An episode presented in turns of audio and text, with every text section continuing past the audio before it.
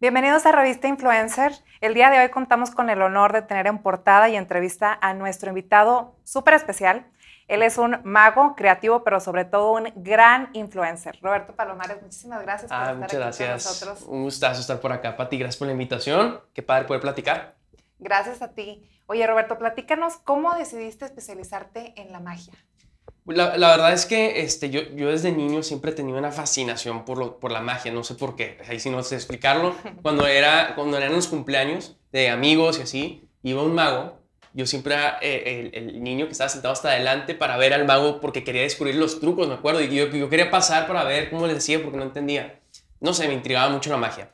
A los 11 años, por el trabajo de mi papá, nos, nos toca movernos a toda mi familia a Brasil y allá vivimos, este, no conocíamos a nadie, no hablamos portugués y estábamos viviendo en un hotel este, en los primeros meses en lo que encontramos donde vivir. Entonces, a mí ya me gustaba la magia y mi mamá tenía un kit que iba a regalar como para un cumpleaños, eh, donde aprendí esos trucos de magia, de esos kits así, este, pues no sé, de plástico, de, básicos, ¿no? Eh, se lo pido, eh, estando aburrido mi mamá viviendo en el hotel, me lo presta y ahí fue donde empecé a aprender magia. La verdad es que me ayudó muchísimo. Yo soy un, un poco tímido, soy una persona un poco más introvertida y todo, y la magia me ayudó muchísimo a socializar allá este, hacer amigos, hacía en el camión, en la escuela, y desde entonces la magia se quedó conmigo. Así fue como empecé en la magia. Ya a dedicarme y todo, pues empecé a hacer shows como a los, como a los 13 años. Yo soy el más grande de mi casa, tengo un hermano chiquito, este, que le saco 10 años, entonces cuando él tenía 3, yo tenía 13, y una vez mi mamá me dice, ¿por qué no haces un show en, su cumpleaños? Hice un show y ahí fue donde empecé a hacer shows de magia, y así fue como empezó todo el mundo de, de la magia. Wow. Bueno, yo recuerdo de, chiquita que los escenarios justamente eran las fiestas infantiles, eh, la televisión, los escenarios, pero bueno, hoy en día el, escenario principal son las redes sociales. Claro, es una, es una, herramienta nueva, ¿no? Para poder compartir. Sí, eh, ¿por qué piensas tú que la magia nos sigue maravillando y sigue siendo tan vigente como forma de entretenimiento y la expones en las redes sociales? Pues creo que em, eh, eh, esa capacidad de, asombrarse, digo, este niño interior que tienen todos, este, lo puede despertar la magia, o sea, tiene ese elemento de cómo lo hizo. Entonces, la intriga genera normalmente emociones como asombro, sorpresa, y, creo que seas adulto o niño, todos pueden sentir eso. Entonces, por eso creo que funciona. Claro que es un reto nuevo poderlo compartir en, en un mundo más digital, ¿no? Porque está esa, esa duda de que si es edición o que si no es edición, lo que sea. Pero al final de cuentas, creo yo que si tienes muy claro tu objetivo, que el mío sí lo tengo, o mínimo me gusta pensar que lo tengo, que es entretener a través del asombro, eh, ya se puede, se puede convertir en algo juguetón, ¿no? Aunque sepan que hay un truco detrás, el, el, el, buscar entretener es la prioridad, entonces ya se convierte en algo secundario si sabes cómo funciona el truco o no, ¿no? Ok. Sí. Y bueno, ¿cuál fue ese momento clave en tu vida en el que dijiste, voy a ser mago? Mm, no, pues, o sea, yo creo que siempre me gustaba la magia, pero nunca lo vi como algo, como una profesión. Siempre lo vi como un hobby, que era algo que platicábamos brevemente, porque me dijiste, ya no me platiques nada mejor en la entrevista. Sí, cuéntanos en la entrevista. Este, antes de, empezar. Pero, este, sí, siempre fue un hobby. Yo creo que cuando decidí dedicarme ya al, al 100 de lleno, fue cuando renuncié a mi trabajo. Yo antes trabajaba en recursos humanos, en un corporativo grande, y este, decido renunciar para dedicarle, dedicarme de lleno a este proyecto que era eh, la magia, yo creo que ahí fue donde ya, ya, me sentía más seguro, o sí, seguro de que era realmente un mago profesional, digamos. ¿Y cuál fue eso, eso que te hizo sentir seguro? Porque bueno, pues de tener un trabajo estable y ahora que tienes más de 10 millones de seguidores en TikTok, en YouTube, otros 4 millones y otras redes sociales en las que impactas mucho, ¿cómo fue esa transición? Pues la verdad es que digo, hubo dos, yo creo que dos temas que me ayudaron a, tomar esa decisión. La primera era que el, el, contexto en el que yo estaba, o sea, tenía, digamos, ahorros, no tenía gente que dependía de mí, familia que mantener, y pues podía tomar este riesgo. Entonces este, dije, ese es un buen momento para hacerlo. Eso fue lo primero, como que tener esa estabilidad eh, en, en, mi contexto. Y lo segundo era que ya era un proyecto que estaba trabajado. Tal vez no tenía nada, yo he trabajado en redes sociales, pero tenía, digamos, estos 10 13 años este, de experiencia en el mundo de la magia. Entonces conocía, me gustaba y me apasionaba. Entonces eso, yo creo que tener esa seguridad y esa pasión por algo que me gustaba y he trabajado. Y bueno, la valentía y los riesgos te han llevado a cosas muy positivas también. Vimos que los Rayados de Monterrey te invitaron a, te, bueno, te llevaron al Mundial Abu Dhabi. Sí, no, ese fue un sueño. ¿Cómo, ¿Cómo te sientes con eso? No, eso sí fue una locura porque realmente se juntaron dos cosas que me encantan. Me encanta el fútbol, me encantan los Rayados y me encanta la magia. Y realmente nunca me imaginé que se pudiera ligar con una oportunidad tan padre como esta. O sea, sí fue, fue una super oportunidad, pero creo que, eh, digo, las oportunidades, creo que hay un factor suerte definitivamente, pero pues eh, fue a raíz de de dos años de estar constantemente en redes sociales y poniendo mi trabajo allá afuera, ¿no? Entonces, no, hombre, fue una gran oportunidad, súper feliz. De, ¿Y alguna vez pensaste que, que, te fuera a llevar tan lejos la magia?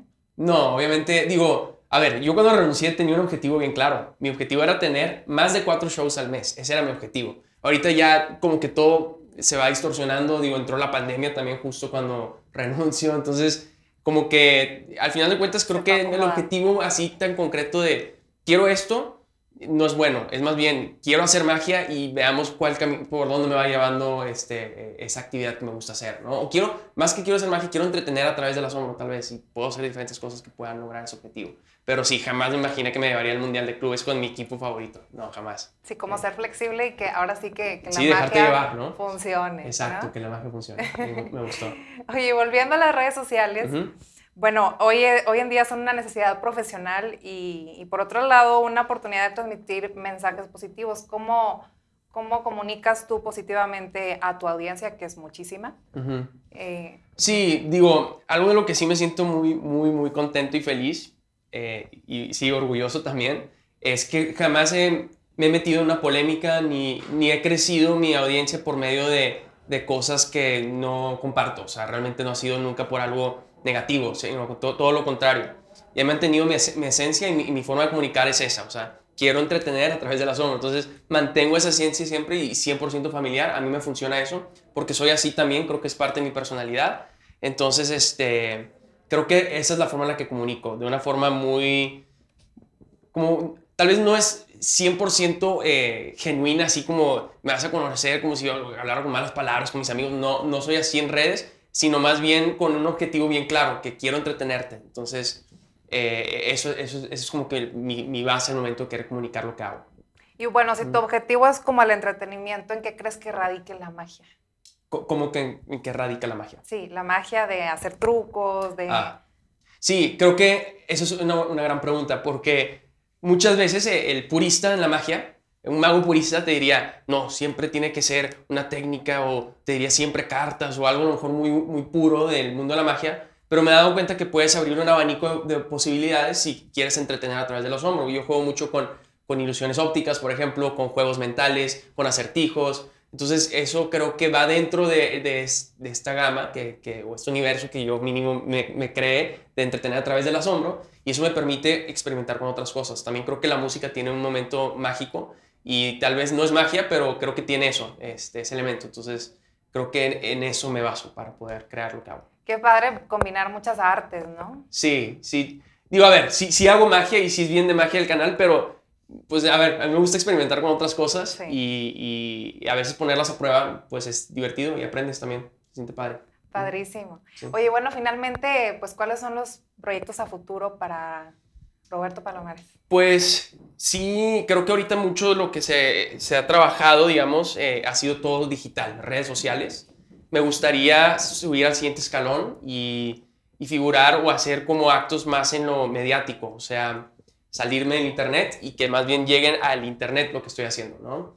Eh, actos de magia, eh, un show tal vez abierto al público, creo que eso es una gran, un gran proyecto que me gustaría hacer este, no sé, otros proyectos como a lo mejor hacer magia en el mundial también, que llegaría al internet, eh, algo así, algo que figure más en lo mediático en vez de que nazca del internet. ¿no?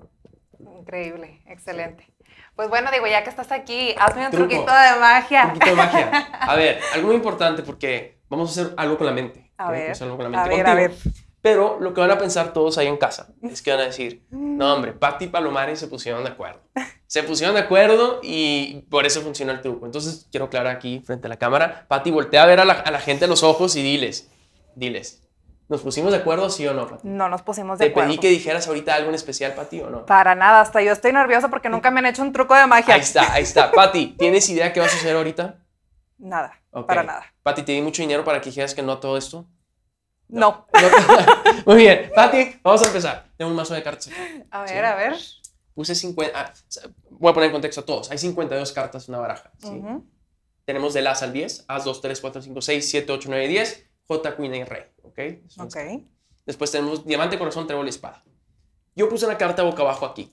¿Ok? Y tú vas a tratar de adivinar cuál es la carta que puse boca abajo. Con tu mente. Entonces, concéntrate en una carta. Primero piensa en el número. El número. ¿ok? Listo. Ahora cámbialo para que sea un número que tú sabías que ibas a pensar. Mm, ya, Ok, ya tienes un número. Ahora piensa en Diamante, Corazón, Trébol, Espada. listo. Ok, di tu carta. ¿Número o El número y, el- y- y el, el palo.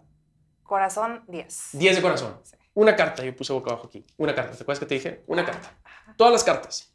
Boca abajo, digo, boca arriba. Todas excepto una carta que está boca abajo. Ajá. Tú dijiste 10 de corazón. Sí. Una en 52 las posibilidades. La mano que lograste. 10 de ¡Wow! corazones, ¿eh? Bien, bien. Aplauso, el aplauso para Pati. Venga, venga, venga. Bien, Pati. Eres una bagaza. Increíble. Sí. Bueno, son mil pesos por el. no, no se crean, no se crean. Pues muchísimas gracias. No, no estés. Increíble. Y pues bueno, esta es tu casa. Bienvenido. Muchas gracias. Un gustazo, un gustazo estar por acá y qué padre plática. Qué padre entrevista. Gracias a ti. Y bueno, eh, esperen la, la entrevista y las fotos que van a estar increíbles.